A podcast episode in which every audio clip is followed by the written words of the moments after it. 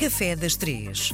Dia de recebemos na RDP Internacional a mais talentosa das nossas chefes, Marlene Vieira. Viva, bem-vinda! Olá, olá Miguel, olá a todos. Quanto do teu conhecimento vem de casa e quanto é que vem da escola? Tentar perceber uh, uh, o que é que tu estás a beber daquilo dos conceitos que aprendeste durante o teu tempo de formação e aquilo que trazias quando entraste na escola. Fazendo esse balanço, provavelmente vamos encontrar ali já um bocadinho do princípio da carreira da Marlene. Olha, por acaso nunca me tinha feito assim essa pergunta, olha que gira.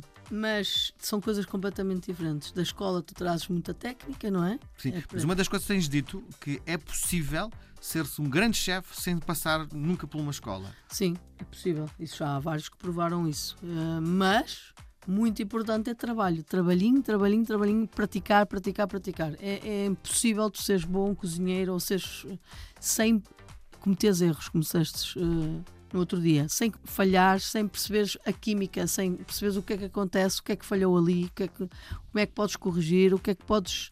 e arriscar também, não é? Uh, quando estamos demasiado formatados, não, não conseguimos arriscar e, e e marcar ali uma identidade e uma forma de. uma visão, não é? Então, isso, eh, acho que essa visão, essa coisa do experimentar vem muito de casa, não é? Porque as nossas mães, as nossas avós, as nossas. whatever, os nossos. no caso, quem teve pais a cozinhar em casa, era muito uma de desenrasque, é o que está ali e vamos, vai, vai ser aquilo que calhar. Percebes? E, e umas vezes saem coisas incríveis e há outras coisas que saem um desastre. Nas, há muita margem para erro podemos dizer. Na escola não há assim essa margem para erro, não é? Há ali coisas muito bem definidas em termos de técnica, para tu dominares a técnica e dominares certos jeitos de manipular as coisas e as mãos e, e, e manobrar a faca e os instrumentos, os equipamentos, o conhecimento, e depois a escola traz-nos sempre. Essa é uma forma de o fazer, mas há aquela outra forma de nós em casa irmos e trabalharmos sozinhos. Eu gosto de trabalhar em equipa, eu gosto de ter pessoas uh, à minha volta, eu gosto de absorver energia, gosto. Mas não tens tempo eu não ensinar, não é? Eu não estaria sozinha em casa a fazer, uh, sabes, trabalhar sozinha. Não, não seria a minha praia. Portanto, eu gostei, adorava a escola. A escola para mim era algo muito importante porque havia sempre. A escola era sinónimo de conhecimento, partilha, percebes? Então isso é muito o que se passa dentro de uma cozinha. Uma cozinha de, de cozinheiros. É partilha e conhecimento. E por isso, eh, essa coisa de estar a criar num laboratório. Há muitos restaurantes contemporâneos no mundo em que enfiam um ou dois cozinheiros num laboratório, isso mesmo, um laboratório de cozinha, a experimentar receitas e para depois apresentar ao mundo novas técnicas. no- São ambições diferentes. Eu não quero isso para mim, porque não tem nada a ver com a minha essência, com a minha forma de estar eh, no mundo. Percebes? Eh, Sim. eu gosto de estar em equipa e gosto que um dê.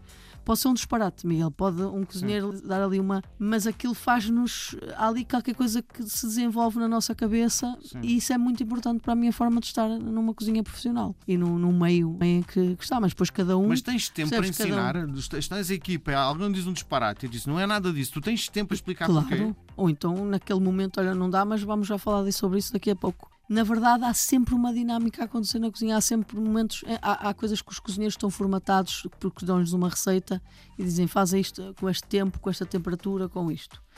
Principalmente os mais novos que entram e que tem que ser muito específico e não se pode dar muita informação de uma vez. Sim. Então, com a prática da coisa que vai acontecendo, nós vamos introduzindo informação. E é durante o processo. uh, durante, e por isso é que se- tem que haver sempre um chefe, alguém com mais conhecimento técnico e que, que sabe que já falhou e que sabe que aquilo vai falhar e que está a ver o cozinheiro a falhar e deixa-o falhar. E, e- e naquele momento diz-lhe: Sabes porque é que isto acontece? Olha, estás a ver isto, isto, isto acontece assim. E nunca mais aquele cozinheiro falha, porque já percebeu, já. Há sempre um. Há Mas todos é os dias um desgraçada, não é? Errar à frente não é nada humilhação, faz parte, não É. é nada humilhação. Bom, o que é que nos trazes hoje? O que é que eu trago hoje? Já ouviste falar certamente em palmeiros. Sim, sim, os chiados e os com creme. Nós adotamos tudo neste país, não é? Sim, Não é nosso. É não. brigadeiros, é palmeiros, é, é não? quindins, vem de França, não é?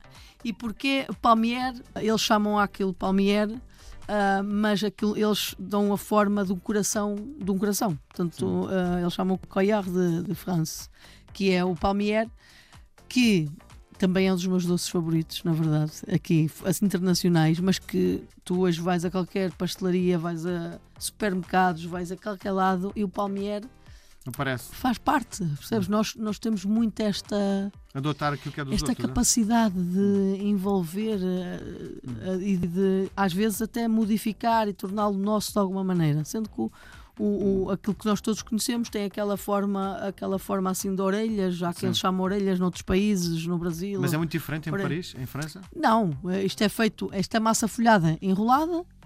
ah, eu sempre tive uma. Eu não compraria. ah, a massa folhada é usada para várias preparações em pastelaria. whatever. E eu penso que este doce foi criado para aproveitar as aparas da massa folhada porque ele não folha. Se tu reparares, ele folha no sentido contrário. é né? isso, Folhar é, é criar camadas em Hum, altura, não é? Ok.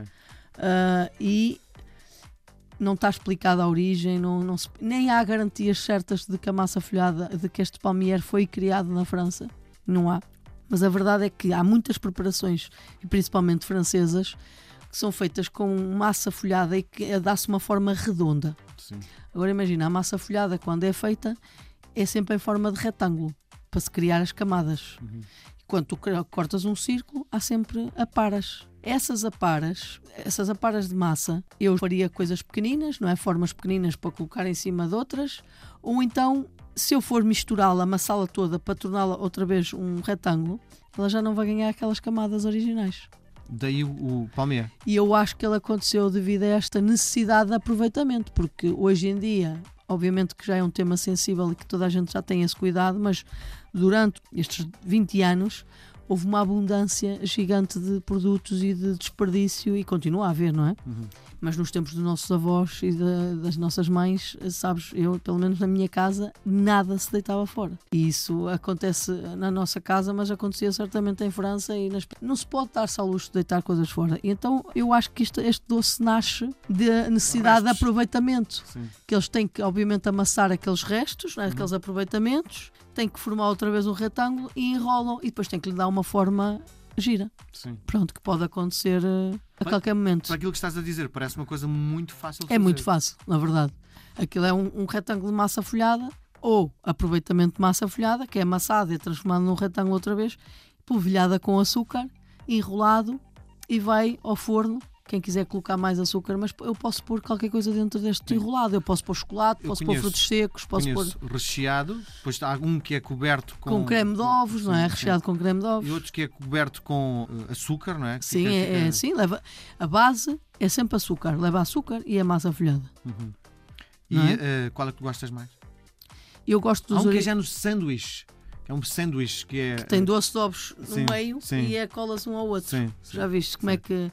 Mas eu acho interessante esta tentativa de criar algo. Eu acho que isso é super enjoativo. Eu gosto de coisas muito equilibradas e, e- e acho que aí, quando comes um palmier desses, tu chegas ao fim completamente enjoado. Tu e qualquer pessoa. Eu, eu acho que é demais, é much. É, mais é menos nesse sentido. Eu, eu aí eu gosto. Pode levar uma camadinha fininha de creme de ovos quando se está a enrolar mas tem que ser uma coisa muito só para lhe dar ali uma cremosidade. Mas mais que isso, não. Mas eu poderia polvilhar com canela antes de enrolar, Sim. poderia pôr eh, passas que fica um puré de maçã, por exemplo, com passas. Eu acho interessante este doce porque nós podemos criar, podes criar ali o que tu quiseres, porque na verdade enrolas e tu podes enrolá-lo com qualquer coisa. Diz-me uma coisa, eu sei que nós estamos a falar de doçaria, mas agarrando nesses restos que tu, fa- tu falaste, dá para fazer algo salgado? É, é claro, existem palmeiras salgados, sabes com o quê? Nunca comi. Presunto. Hum. É incrível. Queijo da ilha. Imagina ralares o queijo da ilha, como se faz com o parmesão ou whatever. Ralares e quando, antes de enrolares o parmesão, antes de enrolares a massa, enrolas com o queijo polvilhado ou com outro queijo que tu gostes. Sim. Mas não convém que seja um queijo muito cremoso, convém que seja curado, senão que vai babar tudo. E um palmier quer-se crocante, não é? E, e quando tem muita cremosidade vais perder a crocância. Podes fazer de presunto, podes fazer de queijo, podes fazer de as ameixas secas, que é incrível. Sei lá, podes fazer tanta coisa, mas sim, podes fazer salgado. Muito bem. Nós voltamos a conversar na próxima semana, Marlene. Até para a semana. Até Obrigado. para a semana. Obrigada.